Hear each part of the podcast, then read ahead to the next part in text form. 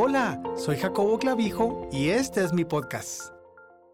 Un filósofo observó en una ocasión que hay dos grandes tragedias en la vida. La primera tragedia es no obtener los deseos de nuestros corazones. La segunda tragedia es obtenerlo. El problema es que nosotros creemos que conocemos bien lo que queremos, pero cuando finalmente lo obtenemos nos damos cuenta que no es lo que pensamos que era. Nos decepcionamos y desilusionamos. Es por esta razón que nosotros debemos primeramente buscar el rostro del galardonador antes de buscar sus dádivas. Hay una recompensa establecida para todos aquellos que hagan esto un rey de Israel de 16 años de edad descubrió que en estos días en que buscó a Jehová, él le prosperó. Notemos que Dios no dice que va a recompensar nuestras obras para Él, sino nuestra búsqueda de Él. Inclusive, reprendió a la iglesia de Éfeso por haber perdido su primer amor, aun cuando se hallaban ocupados haciendo buenas obras. Dios desea que busquemos su rostro, no solo su mano. Una de las razones prácticas del por qué buscar el rostro del Señor es que nos dé los deseos correctos a nuestros corazones. Así pues, desearemos las cosas correctas. Deléctate a sí mismo en Jehová y Él te concederá las peticiones de tu corazón. Salmos 37.4. La razón más importante es que Dios nos creó con el propósito de que tengamos una relación íntima con Él. Todas las circunstancias de la vida están diseñadas para promover y fortalecer esa comunión. David comprendió esto cuando escribió, una cosa he demandado a Jehová, esta buscaré, que esté yo en la casa de Jehová todos los días de mi vida, para contemplar la hermosura de Jehová y para inquirir en su templo. Luego David dio un poderoso testimonio personal en Salmos 105, 4 y 34, 10. Buscad a Jehová y su poder, buscad siempre su rostro, pero los que buscan a Jehová no tendrán falta de ningún bien. Oro a Dios que nada estorbe en tu vida para que logres buscar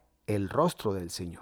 Gracias por escucharme. Me puedes seguir a través de las redes sociales en Instagram, jacoboclavijo.online, en Facebook, Jacobo Clavijo. Te espero en el siguiente episodio.